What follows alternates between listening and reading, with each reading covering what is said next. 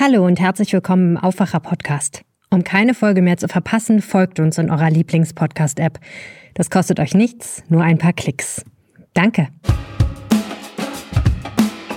Äh, irgendwann war dann der Tropfen, der das fast zum Überlaufen gebracht hat und wo ich dann für mich entschieden habe, ich bin nicht mehr bereit, dieses System zu unterstützen. Die Kirchenaustritte in Nordrhein-Westfalen sind auf Rekordniveau. In dieser Episode sprechen wir mit einer Frau, die die Kirche hinter sich gelassen hat und einem Kirchenexperten, der erklärt, woher die Krise kommt. Rheinische Post Aufwacher. News aus NRW und dem Rest der Welt. Eine Woche voller Aufwacher, ausnahmsweise auch mal am Sonntag. Wir wollen mal schauen, wie viele von euch am siebten Tag der Woche noch Lust auf uns haben. Wenn es euch gefällt, jeden Tag von uns zu hören, schreibt uns kurz an aufwacher.rp-online.de. Vielleicht seid ihr heute Morgen von Kirchenglocken geweckt worden. Oder wart ihr vielleicht sogar selbst in der Kirche? Statistisch gesehen wird das immer unwahrscheinlicher, denn immer mehr Menschen treten aus der Kirche aus. 2021 haben in Nordrhein-Westfalen mehr als 150.000 Menschen diesen Schritt getan. Das sind so viele wie nie in den vergangenen zehn Jahren. Die Statistik sagt nichts darüber, ob mehr Katholiken oder mehr Protestanten die Kirche verlassen, aber es ist ja kein Geheimnis. Besonders die katholische Kirche ist in der Krise. Das kann man ganz gut im Erzbistum Köln sehen, dem größten deutschen Bistum. Dort gab es im vergangenen Jahr sehr viel Ärger um ein Gutachten zum Umgang mit Missbrauchsvorwürfen. Kardinal Rainer Maria Wölki hatte sich entschieden, es nicht zu veröffentlichen, weil er rechtliche Bedenken hatte. Danach stiegen die Austrittszahlen rapide an. 2021 traten beim Amtsgericht Köln fast 20.000 Personen aus. Es waren doppelt so viel wie 2019, dem letzten Jahr vor der Pandemie. 2020 waren es nicht ganz so viele, denn damals waren Behördengänge wegen Corona ja relativ schwierig. Doris Bauer hat es damals trotzdem getan. Sie hat die katholische Kirche verlassen. Das war ganz unspektakulär. Äh, ich musste mich online im Amtsgericht anmelden. Dann hat es noch eine Zeit gedauert. Also circa fünf oder sechs Wochen musste ich noch warten, bis ich dann den Termin hatte. Und dann bin ich äh, zu dem äh, Termin ins Amtsgericht gegangen, habe erklärt, dass ich austreten möchte, habe das unterschrieben, habe 30 Euro bezahlt und bin dann konfessionslos gewesen. es ging relativ schnell, es war unspektakulär. Welches Datum war das? Das war der 2. Juli 2020. Doris Bauer ist 53 Jahre alt und Diplom-Sozialarbeiterin in Köln. Sie ist Mitglied von Maria 2.0, einer Initiative, die von der katholischen Kirche fordert, die Rolle der Frau zu reformieren. Unser Interview findet online statt vor ein paar Tagen und gleich am Anfang wird klar, vor Doris Bauers Austritt spielte die Kirche eine enorm große Rolle in ihrem Leben. Frau Bauer, ich würde gerne ein kleines Gedankenexperiment mit Ihnen machen. Mhm. Und zwar würde ich Sie bitten, sich einmal in die Zeit zurückzuversetzen, bevor Sie ausgetreten sind aus der katholischen Kirche. Ja. In die Zeit, wo vielleicht Sie noch ein ganz gutes Verhältnis zur Kirche hatten. Und dann würde ich Sie bitten, sich einmal eine Familie vorzustellen, mit allem, was dazu gehört. Mutter, Vater, Kind, Onkel, Tanten, Cousins, Cousinen und so weiter und so fort. Mhm. Wenn Sie sagen müssten, welcher dieser Verwandten die Kirche ist, wer wäre das dann? Welche Rolle hat die Kirche in Ihrem Leben zu diesem Zeitpunkt? Für mich wäre Kirche dann tatsächlich äh, alle, die Sie gerade eben aufgezählt haben in der Familie. Und ähm, zu der Zeit, als ich noch äh, in der äh, katholischen Kirche, Mitglied der katholischen Kirche war, war für mich tatsächlich auch die Gemeinschaft das Wichtigste neben dem Glauben natürlich, den Glauben, den christlichen Glauben in der Gemeinschaft halt eben leben zu können, die Menschen, die, denen ich da begegnet bin, ähm, also könnte ich tatsächlich so mit einer Familie vergleichen, mit einer Großfamilie. Hm. Also eigentlich eine echt ziemlich gewichtige Rolle, oder? Ja, hat, hat es auch tatsächlich in meinem Leben gespielt. Also äh, von, von Kind an ähm, war ich ähm, in der Kirche aktiv äh, oder auch sehr kirchennah. In der Jugendzeit ist es dann ein bisschen äh, näher noch geworden. Ich war aktiv in der Jugendarbeit tätig, äh, dann später im Pfarrgemeinderat, Gottesdiensthelferin und ähm, das hat sich dann hier in Köln, als ich nach Köln gezogen bin, nach einer kurzen Pause, nachdem ich eine Gemeinde dann gefunden hatte, auch dann weiter fortgesetzt. Mhm. Und welche Rolle spielte das spezifisch Katholische für Sie? Ich bin in den katholischen Glauben reingeboren, sage ich jetzt mal, so sozialisiert und es war jetzt keine bewusste Entscheidung von mir, sondern ich bin darin groß geworden und es hat zu meinem Leben dazugehört und es war stimmig und passend für mich. Bis auf ein paar Kleinigkeiten äh, im Jugendalter äh, bin ich natürlich schon auch ein bisschen kritischer damit umgegangen, vor allen Dingen mit der Rolle der Frau in der katholischen Kirche.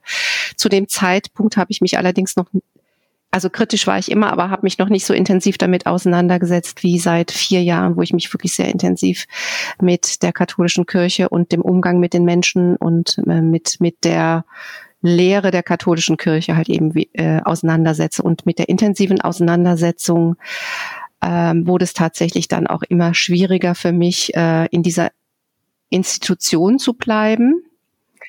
Mein Glauben der, der ist nach wie vor da, mhm. aber es war mir immer weniger möglich, in dieser Institution zu bleiben, die so äh, mit den Menschen umgeht, in dieser Art und Weise äh, Frauen diskriminiert, äh, Menschen mit einer anderen mhm. oder mit äh, aufgrund ihrer sexuellen Orientierung diskriminiert, ausgrenzt und äh, abwertet und so weiter und so fort.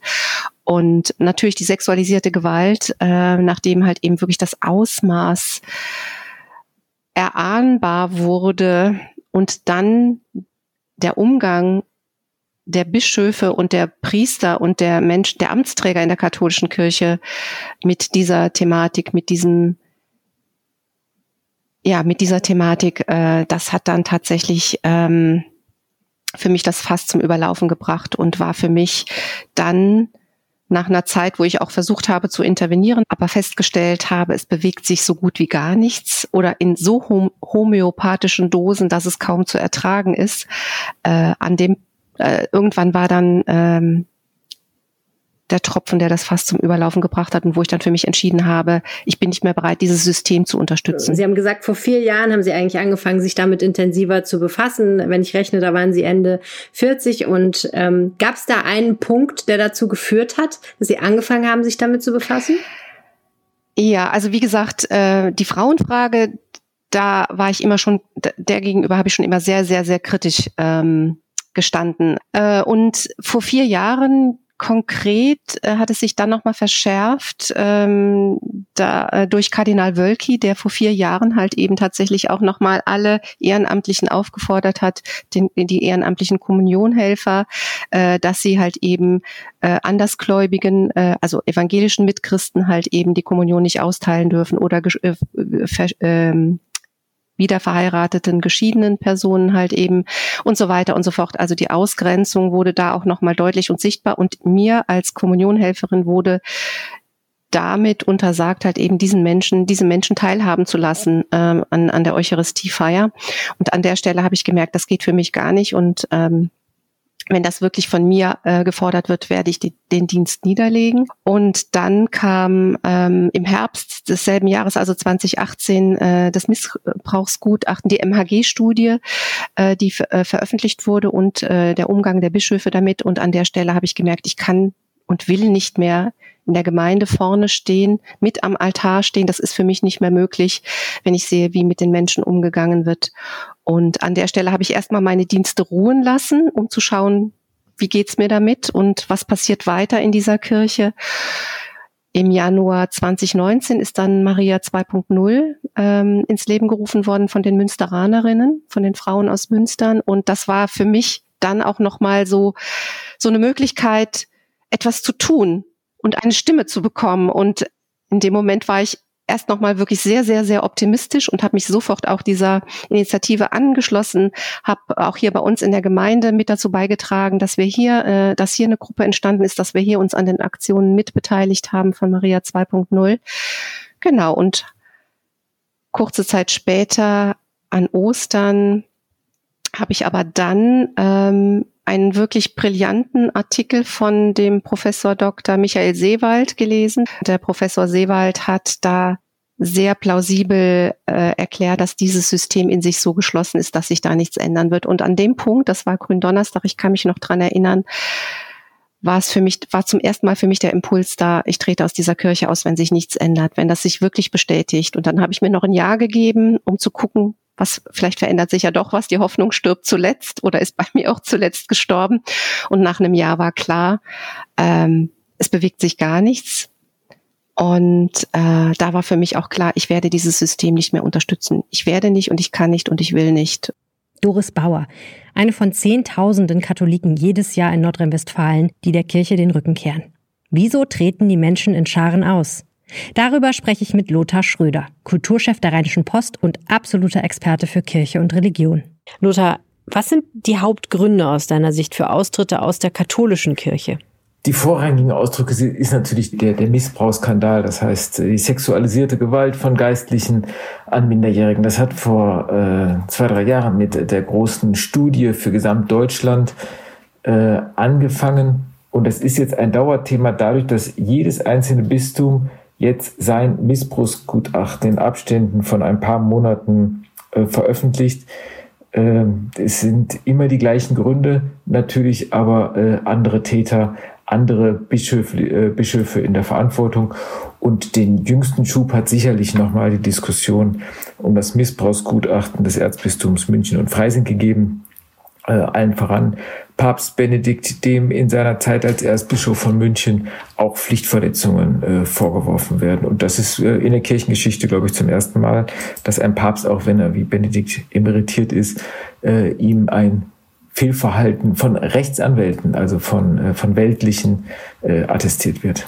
Hm, und das strahlt natürlich weit weg von München auch noch ab, denn das ist der Papst, bei dem die Bildzeitung getitelt hat, wir sind Papst, eine Identifikationsfigur, glaube ich, für die Deutschen, insbesondere natürlich die deutschen Katholiken. Und nun hat es ihn da auch mit in diesen Abgrund gezogen.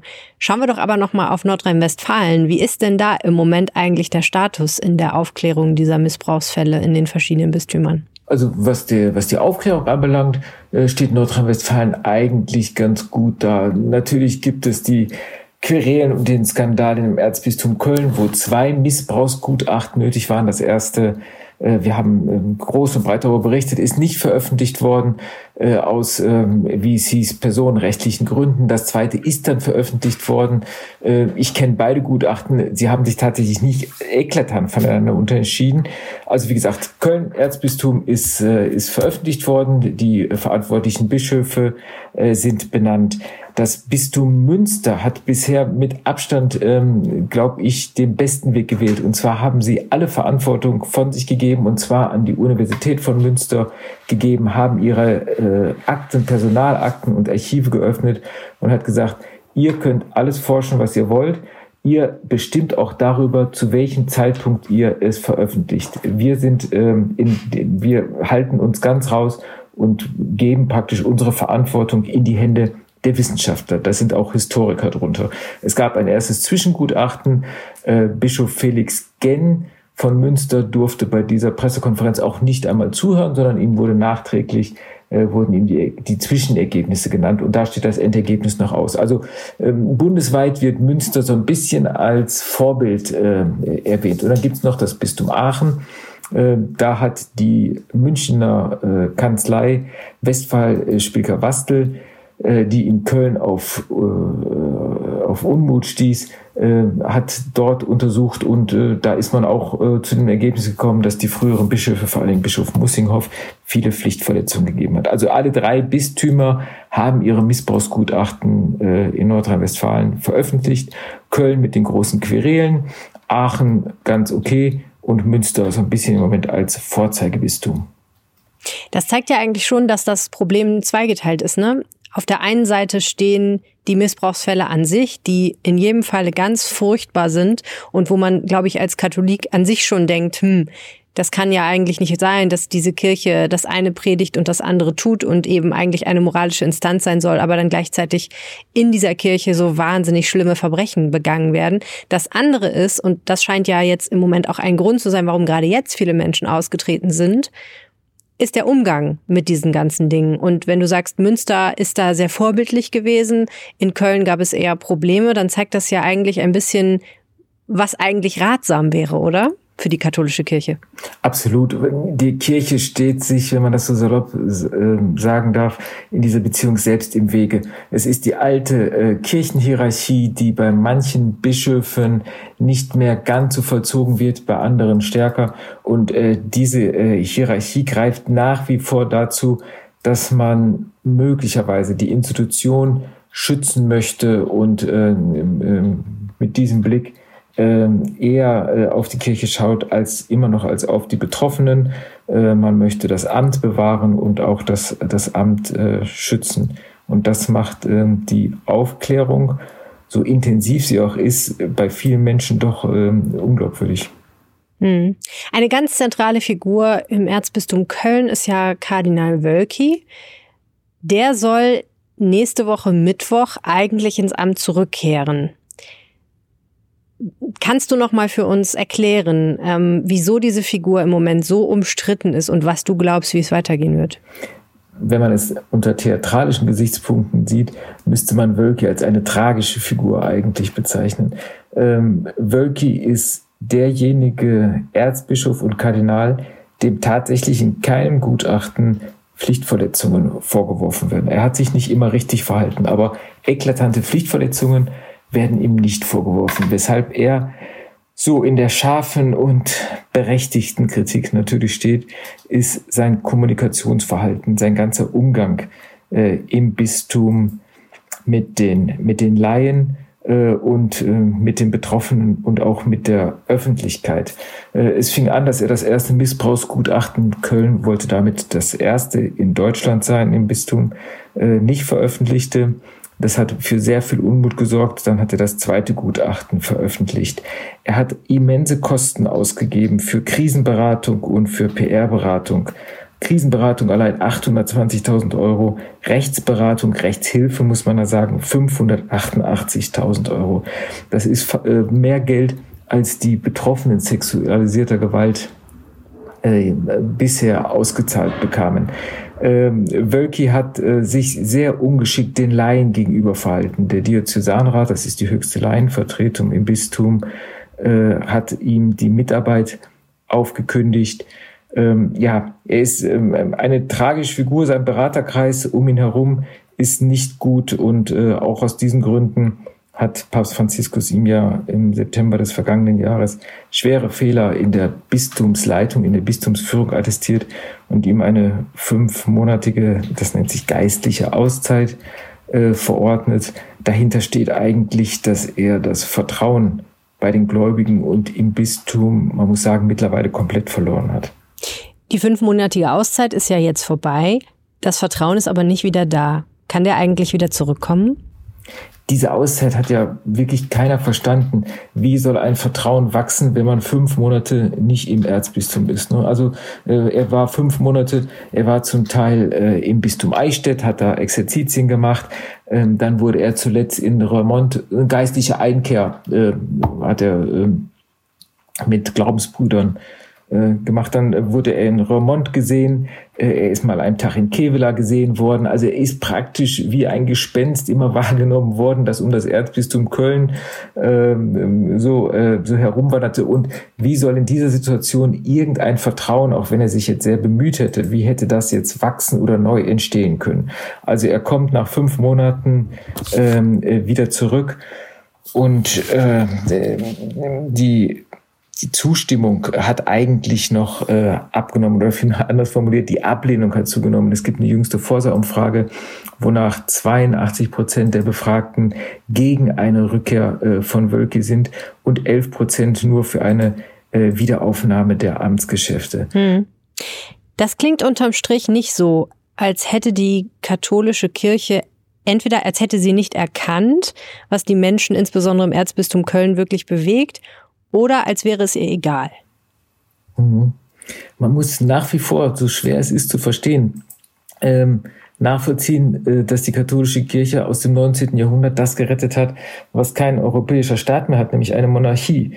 Und in diesen Strukturen denkt die katholische Kirche nach wie vor. Es gibt viele Bischöfe, die ähm, längst sagen, äh, wir müssen diese hierarchischen Strukturen auflösen. Wir werden nie eine demokratische Institution werden, aber doch eine, die viel mehr im, bei den Gläubigen verankert ist und wo die Gläubige zum Beispiel bei der Bestellung eines Ortsbischofs viel mehr Mitspracherecht haben. Da gibt's einige. Aber der, äh, der, der Grundgestus und die Grundstimmung ist immer noch eine äh, monarchische und an der Spitze stehen die geweihten Männer und an der obersten Spitze die Bischöfe und die Kardinäle. Diese Struktur, glaube ich, ist im Denken vieler noch sehr tief verankert. Hm. Der Kirchenrechtler Thomas Schüller hat die drastische Formulierung gewählt, dass die katholische Kirche auf den Abgrund ihrer Bedeutungslosigkeit zurast. Würdest du das auch so sehen? Ja, ich habe ein, äh, jetzt ein Interview mit dem äh, Ruhrbischof Franz Josef Oberbeck geführt, der zu den Reformern zählt. Und er sagte, äh, er hat schon früh gesagt, die äh, katholische Kirche ist keine Volkskirche mehr. Jetzt sagt er, sie ist tatsächlich in einer Krise, in der sie um ihre Existenz kämpft, um ihr Bestehen kämpft. Ähm, das ist ähm, tatsächlich so. Es gibt ja nicht nur den Missbrauchsskandal, ähm, der Menschen, Gläubige in der katholischen Kirche aufregt und von dem sie sagen, das treibt mich zum Austritt, sondern es sind generell ein paar Dinge, wie zum Beispiel die Sexualmoral oder das Zölibat oder der Umgang mit Frauen und die Tatsache, dass Frauen eben keine Ämter in der katholischen Kirche so richtig einnehmen können, der dann bei vielen sozusagen dann auch noch das Fass zum Überlaufen bringt. Und eine Bewegung, ähm, die in Deutschland gegangen wird, äh, der synodale Weg, der soll eigentlich den Ausweg aus dieser, dieser Problematik bringen. Der soll es irgendwie schaffen, die katholische Kirche zu reformieren, so dass sie sich aber nicht verliert, wenn ich das mal so vorsichtig umschreibe. Äh, da gab es ja auch in den vergangenen Wochen wieder ein großes Treffen und sehr, sehr viele Schlagzeilen darüber. Aber unterm Strich ist bei mir so ein bisschen hängen geblieben, dass dieser synodale Weg, wo sich eben die Laien, also die Gläubigen mit den Bischöfen, die die Ämter innehaben, treffen und darüber beraten, was jetzt vielleicht äh, mögliche Wege wären, dass der nicht so richtig vorankommt, wie man sich das wünschen würde, weil man eigentlich dann doch nicht so richtig zusammenkommt mit dem Reformwillen, oder? Du warst ja dabei. Nein, nicht ganz. Ähm, ich war bisher bei allen Synodalversammlungen äh, dabei und habe es miterlebt und ich erlebe da immer ein Wechselbad der Gefühle. Wenn ich bei der Synodalversammlung bin und höre die Diskussionen der Laien, der äh, der Theologen äh, und natürlich auch der, der Priester und der Bischöfe, äh, bin ich immer ganz zuversichtlich, dass die Kirche äh, gute Reformwege findet und äh, ähm, eine Kirche vielleicht im kleineren Format, aber doch eine Kirche für die Zukunft findet. Wenn ich auf dem Rückweg bin äh, und im Zug sitze und denke dann darüber nach, wie die Weltkirche auf die Beschlüsse der deutschen Kirche äh, reagiert, äh, dann kann man auch fast wieder äh, mutlos werden. Ähm, die, die Dokumente, die werden jetzt in, in letzter Lesung in diesem Herbst und abschließend im nächsten Frühjahr verabschiedet. Äh, sind wirklich ähm, sehr reformfreudig und sehr zukunftsweisend, sowohl was die ähm, Sexualmoral anbelangt, äh, als auch was äh, zum Beispiel den Zölibat anbelangt oder das Weiheamt für Frauen. Da ist man der Weltkirche ähm, weit, weit voraus. Ähm, bei der letzten, äh, am, am letzten Tag hat dann der äh, Nuntius des Vatikans äh, noch eine kurze Begrüßung äh, gesprochen, nicht eine Begrüßung, ein kurzes Resümee und seinen Eindruck den Leuten vermittelt und hat dabei gesagt, man möge doch bitte bedenken, dass in Deutschland 23 Millionen Katholiken lesen, leben in der Welt sind es 1,3 Milliarden. Damit hat er direkt allen klar gemacht, was ihr hier diskutiert, mag zwar alles schön und, ähm, äh, und wichtig sein und interessant und spannend und revolutionär, aber mit der großen Weltkirche da draußen hat das nicht viel zu tun. Und wenn man diese Bewegung, wie zum Beispiel jetzt Out in Church anschaut, äh, wenn man deren Anliegen, das übrigens von vielen Bischöfen äh, geteilt wird hier in Deutschland, unter anderem Aachener Bischof Dieser, mhm also um ganz kurz zu sagen, Out in Church, die Bewegung äh, von Mitarbeitenden der katholischen Kirche, die sich als schwul oder lesbisch geoutet haben. Ne? Genau. Und denen lange Zeit immer noch äh, aufgrund äh, ihrer äh, sexuellen Orientierung, ihrer Partnerschaft eine Kündigung drohte. Äh, und viele Bischöfe gesagt haben, das werden wir nicht mehr verstrecken. Äh, wenn man äh, so, solche äh, Anliegen und solche Forderungen in Afrika oder in Lateinamerika äh, den Katholiken dort zeigen würden, sie würden es nicht verstehen, die würden den Kopf schütteln. Ähm, und in dem besagten Interview mit Bischof Oberbeck, er sagt auch, dass die, äh, die katholische Kirche, wenn sie eine Zukunft haben will, auf diese Einheitlichkeit verzichten muss. Also ähm, es gibt zu viele Mentalitäten, es gibt zu viele Unterschiede allein in den Kontinenten, dass wenn man alles unter einen Hut bringen will, man ähm, so viel Ungerechtigkeit und ähm, so viel Würdeverletzungen bei den Menschen hervorruft, ähm, da muss es einfach Wege geben, dass ein, einzige äh, einzelne Nationalkirchen äh, einfach in bestimmten Fragen wie den Zölibat, wie die Sexualmoral äh, andere Rechte und andere Freiheiten haben. Was natürlich eigentlich am Ende steht, ist es eigentlich ein Dilemma, oder für die katholische Kirche in Deutschland. Entweder sie bewegt sich, sie reformiert sich, oder sie wird tatsächlich eben mehr Mitglieder verlieren und irgendwann zur Minderheitenkirche werden. Wie würde das denn überhaupt aussehen, eine katholische Kirche, die klein ist und keine Volkskirche mehr? Kann man sich das überhaupt vorstellen? Das ist, ja, also wenn man sich jetzt anschaut, welchen Einfluss hat die Kirche heutzutage?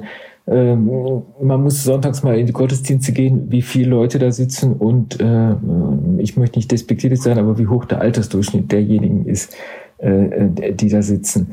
Äh, und wenn man ehrlich ist, welche Impulse sendet die Kirche in den letzten zwei, drei Jahren aus? Das Einzige, worüber berichtet wird und äh, worüber die Menschen auch reden, äh, sind Skandale. Ist der Missbrauchsskandal, ist die Rückständigkeit. Ähm, und da fragt man sich natürlich, welchen positiven Einfluss, welche ethischen oder moralischen Werte die Kirche in dieser Zeit überhaupt den Menschen vermitteln kann. Ich glaube, dass es immer ein spirituelles Bedürfnis der Menschen geben wird äh, und sie nach einem Glauben suchen, äh, dass äh, sie zunehmend diese Suche außerhalb einer Institution, die ihnen nicht entgegenkommt, die ihnen nicht die Hand reicht, suchen, ähm, das ist wahrscheinlich. Also ich glaube schon, dass die Kirche äh, in schneller Zeit sehr viel kleiner werden wird und dass das vielleicht, jetzt mal ein bisschen romantisch gesprochen, die große Chance sein könnte, dass in dieser kleinen Zelle äh, eine Kirche der, der Gleichberechtigung äh, und des Respekts der Menschen untereinander entstehen kann und so langsam wieder etwas wachsen kann. Mhm. Man muss aber auch sagen, dass das natürlich ganz gewaltige Verwerfungen für die Gesellschaft hätte. Ne? Denn viele Dinge, die die Kirche tut, nehmen wir nun mal die Caritas zum Beispiel jetzt von der katholischen Kirche, die würden ja dann wahrscheinlich nicht mehr möglich sein. Ja, das glaube ich auch. Also wie die Gesellschaft sich verändern wird, ähm, das ist äh, so ein bisschen Kaffeesatzleserei, aber äh, dass es starke Veränderungen äh, geben wird. Allein auch, äh, wenn, äh, wenn Kirchengebäude zunehmend aus dem Ortsbild einfach verschwinden werden äh, und ähm, ja, Gemeindezentrum verschwinden werden und auch die ganzen ähm, karitativen Hilfen auf jeden Fall. Das wird unsere Gesellschaft umkrempeln. Inwieweit ähm, äh, diese Lücken, die da entstehen durch andere Institutionen oder äh, ja, gefüllt werden können, äh, muss man abwarten. Ganz herzlichen Dank, Lothar Schröder. Sehr gerne. An Gott glauben, seine Spiritualität pflegen, das kann man natürlich auch ohne Kirche. Doris Bauer sagt, sie habe seit ihrem Austritt ganz neue Formen der Religiosität entdeckt und fühle sich frei wie nie zuvor. Das Ausgrenzende, das sie an der Kirche gestört habe, das sei nun vollständig weggefallen. Aber wenn eine Zen-Buddhistin, eine Muslima, ein Christ und ein Hindu zusammen in einem Raum sitzen und jeder glaubt irgendwie so an sein eigenes Ding, ist das dann wirklich sinnvoll, frage ich Frau Bauer. Nichts gegen interreligiösen Dialog, aber Kirche besteht ja nicht nur aus Ausgrenzung, sondern auch darin, dass sich Menschen gleichen Glaubens zusammenfinden und Gemeinschaft leben. Da berichtet Doris Bauer mir von einer Veranstaltung, bei der sie vor einigen Monaten war. Es gab äh, im vergangenen Jahr ein interreligiöses äh, Gebet. Da waren ähm, also ein Gebet tatsächlich, das ist ja letztlich auch eine, eine Form von Gottesdienst und äh, da haben ähm, Muslime, eine Muslima hat äh, teilgenommen, die tatsächlich auch eine Sure äh, vorgetragen hat, ist eine evangelische Mitchristin äh, von den Bahia. Ich hoffe, ich habe das richtig ausgesprochen. Aus dieser äh, Religionsgemeinschaft war eine, ähm, eine Frau dabei, eine, ja, eine Katholikin und äh, eine Rabbinerin war auch mit dabei. Und dieses Gebet, das war so intensiv und so berührend. Ähm, und es war ein Gebet. Wir haben alle, ja, letztlich Gott gesucht oder, oder uns, uns zu diesem äh, versammelt.